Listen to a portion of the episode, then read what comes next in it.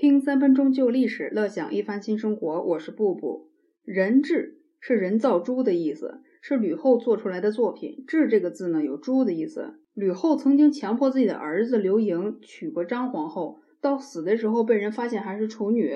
百姓们比较怜悯张皇后，也比较尊敬她，就奉张皇后为花仙子、花神。这个吕后做出来的人质戚夫人呢？就是把手脚全砍掉，耳朵给熏坏掉，眼睛弄瞎，喂一些药变成哑巴，然后再丢到厕所里去。后来中原的几个省份的人呢，觉得戚夫人也挺可怜的，就把戚夫人给封为了厕神，厕所之神。有时候中元节也会拜一拜。首先，吕后为什么要这样处理戚夫人？戚夫人肯定也不大聪明。戚夫人是一个能歌善舞、姿色优美又通音律的人。刘邦在做汉王的时候，在定陶那个地方得了戚夫人，戚夫人一直也随军。所以很快就生了儿子，也就是后来的赵王如意。戚夫人她不像吕后，吕后是在农村娶的结发妻子，刘邦还没有发迹的时候生了儿子，所以刘盈呢这个人也比较的接地气，是一个有不忍之心的人。刘邦是做了王之后也带兵打仗，更有了几分自信。和美女戚夫人生的如意，自然就有了些贵族的气质。刘邦自己是特别喜欢这个如意，他觉得这个更像自己。刘邦也起过换太子的念头。刘邦换太子的念头也是戚夫人在刘邦面前哭哭啼啼，偶尔陷害一下吕后的孩子，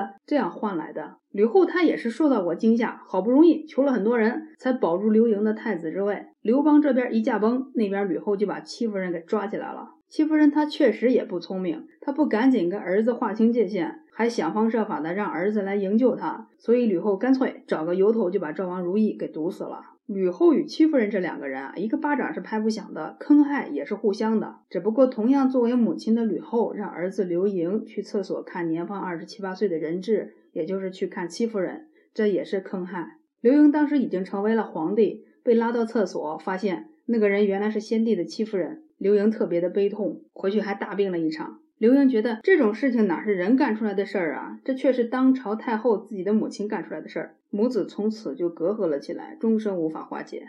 I don't have to say